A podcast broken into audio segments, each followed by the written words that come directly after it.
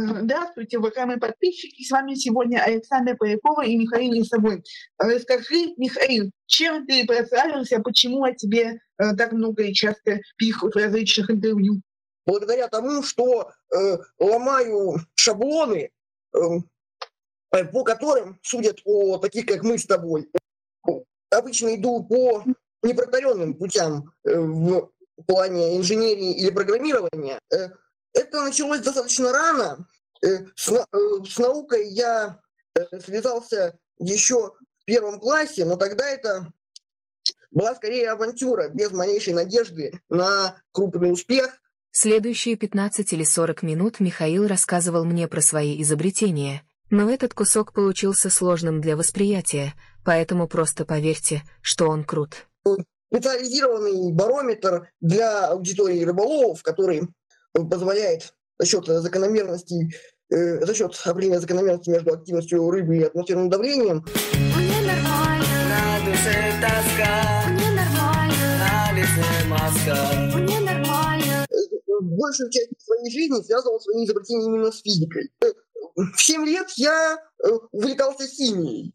А что же касается физики, э, страсть к ней у меня проснулась где-то в классе в третьем, э, когда я впервые начал читать э, книги Якова Берельмана, знаменитого физика, если полностью на чистоту, то читать я умел уже где-то года два. Э, разговаривать я начал очень рано, до двух лет. Ну, время моим родителям говорили, что я даже говорить не смогу. Но вот как-то очень странно на самом деле. Я не считаю это гениальностью. Думаю, что некое стремление к развлечениям не чуждым мне. У меня очень рано начали запускаться процессы самоконтроля. Потеряв энергию, ты превращаешься в тень себя и падаешь. Падаешь, чтобы уже никогда не встать. Я не экстраверт, чтобы испытывать душевную боль. Очень... Э, у меня есть весьма узкий круг э, настоящих э, друзей, приятелей, партнеров. Э, и больше мне не надо. А моих людей э, существует, наверное, меньше десятка. Вы, кстати, по поводу сна, вы как бы его используете? Ночью у меня как будто даже зрение обостряется.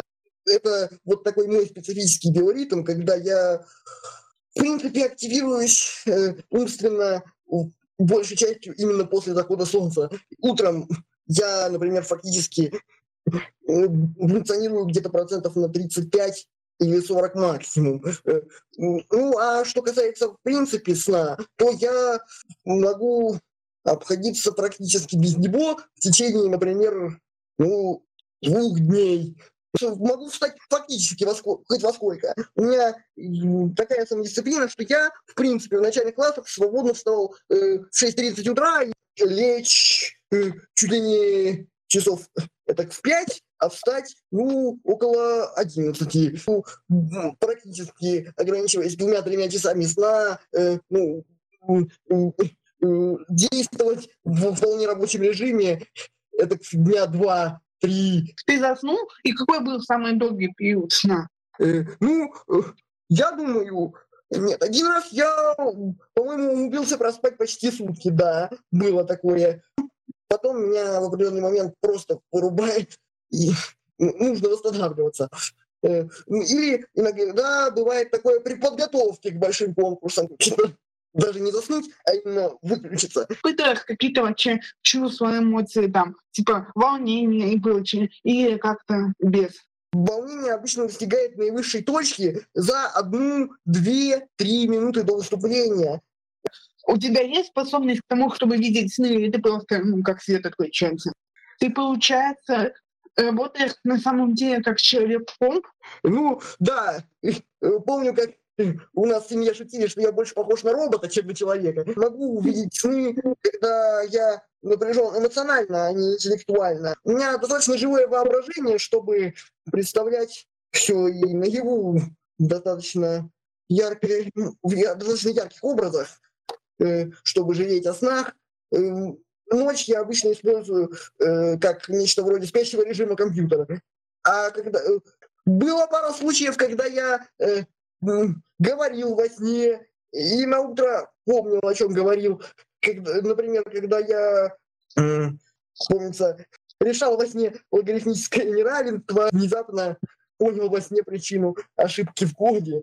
Э, обычно я э, в таких случаях беру что-нибудь, на чем можно писать, это даже не обязательно бумажка бывает, и э, оставляю себе какой-нибудь иероглиф, который можно будет потом расшифровать. Да и чего вообще твой мозг столько всего помнит? Эм, знаешь, хорошая память была одним из моих врожденных достоинств. Э, запоминать большие объемы информации. В основном, кстати, что странно, на слух я больше обладаю аудиальной памятью, нежели визуальной. У тебя вообще бывало, что ты кто-нибудь когда-нибудь забыл? Да, бывало такое и несколько раз, но э, если это что-то сопровождается словом «обещаю», тогда это уже э, переходит из разряда памяти в разряд слова, которое нельзя нарушать. И со мной было где-то ну, раза два в жизни, когда я прямо такие когда я забывал свои обещания. На самом деле, я вот прям ненавижу опаздывать. Категорически ненавижу. Для меня э, вот на 4 минуты опоздать, это уже и то надо извиниться. Даже такие, казалось бы, маленькие причины, в которых ты сам не виноват? Да, просто вот я не раз наблюдал людей, которые, например, звучит звонок, а они даже шагу не ускорили. А если человек опоздает на встречу с тобой на 30 секунд или на 5 минут? Я ничего ему не скажу, но это будет проверкой. Если человек, ну, дойдет и просто все, я ничего ему не скажу, у меня даже взгляд не изменится, но тем не менее осадок-то все равно останется. Специально считать, сколько раз опаздывает? Ну, думаю, он поймет мои чувства, у меня достаточно выразительное лицо, я быстро нахожу э, замену э, э, ожиданию. А ты когда-нибудь задумывался над тем, откуда у тебя желание постоянно всегда все объяснять? Может быть, что-то происходит просто так, и это объяснять не всегда и надо? Как по мне, человек, который не выполнил обещание и не объяснил, и не выполнил обещание дважды и продолжил это не и продолжил э, и продолжил вообще не, не предлагать никаких объяснений, опоздал э, на 20 минут без объяснений, да даже э, или что-нибудь в этом роде, ну, он, скажем так, является нарушителем моего негласного кодекса чести. А откуда человек как бы вот узнает, что он нарушает твой кодекс чести? Если это разумный и адекватный человек, то он э, и так все поймет, я совершенно не умею врать, признаюсь честно. Ну, почти совершенно. Несколько раз я пробовал, но выглядит это уныло и... Далее шел продолжительный монолог, почему Михаил не умеет врать, который попросил меня вырезать сам гость. Суть этого отрывка была в том, что даже минимальная ложь противоречит его моральным устоям. А есть ли какая-то польза, на твой взгляд, в том, чтобы уметь врать? Э, безусловно, как можно, например, пропустить запятую даже в смс -ке. Просто легче легкого. Я никогда не э, культивирую в себе чувство интеллектуального превосходства над людьми, потому что в чувстве интеллектуального превосходства э, кроется начало дороги к низости для умного человека. Если я не стараюсь подражать стилю речи собеседника, если, э, если стараюсь, то дам tone of voice другой, и тогда я могу писать и спасибо, и пропускать запятые. Ну, просто я, как врожденный перфекционист, э, терпеть не могу опечатки. А, ну, это замена. Э, я у себя Т9 отключил после того, как он выдал несколько офигительных перлов. Офигительный перл — это написать. У меня в работе наблюдается социологический хрен вместо крен. Э, включение этого режима бывает у меня Э, когда, когда в мозгу задействуется протокол, который я бы назвал «как быть своим в компании», вот тогда я э, могу, например, э, искажать некоторые слова, использовать сленг. Получается, можно использовать такую метафору, что ты просто закачал свой мозг слова сленга и его используешь. Ну, да, в принципе, у меня есть несколько дополнительных пакетов, ассимилировалось в общество, ты понимаешь, что общество так делает, общество использует такие слова, и ты их используешь э, для какой цели, просто чтобы быть к собеседнику ближе, ему понятнее и так далее. Э, ну да, я стараюсь таким образом подчеркнуть заинтересованность в идеях собеседника. Ага. Но тебе все равно сложно. То есть языковой пакет условно не подошел бы вот при ошибку, и ты такой все время стараешься вернуться к исходному обновлению. Да, я иногда, я иногда сношу визуальные обновления языкового пакета, чтобы потом не уйти к иной модели и э, не поменять язык интерфейса полностью, а то Получается, ты используешь языковой пакет сленга только потому, что его использовать надо. Но если бы была такая возможность его не использовать, ты бы этот языковой пакет удалил без возврата. Э, ну, я, э, ну, не знаю насчет безвозвратности, иногда слова все проскакивают, но лично мне, например, э, довольно странно видеть, как большинство программистов вообще уже не умеют разговаривать на человеческом языке. Было такое, что я несколько раз э, вынужден был э, читать, читать форумы на хинди, например, с переводчиком, естественно, потому что импульсов программистов как-то уж слишком много. Э, я уже даже научился понимать некоторые слова, но так, на очень базовом уровне. Ага. А вообще вот в твоем э, процессе сколько рабочих языковых пакетов, кроме русского? Так, у меня есть английский, уровня где-то B1 с техническим уклоном, немного немецкого, ну, то есть я могу, в принципе, связано рассказать как-то о том, кто я такой на немецком. Несколько фраз на латыни, пара анекдотов на украинском. Ну, по крайней мере, спасибо, здравствуйте пожалуйста, могу сказать по-гречески пословицы на латыни. И в историческом контексте я вообще-то еще и глубоко в душе историк. Вот, например, смотри, сейчас речь идет о том, что ты сдаешь ЕГЭ и поступаешь в университет. Э, вузов с дистанционным обучением, тем более не платных и не частных, не так уж и много по России.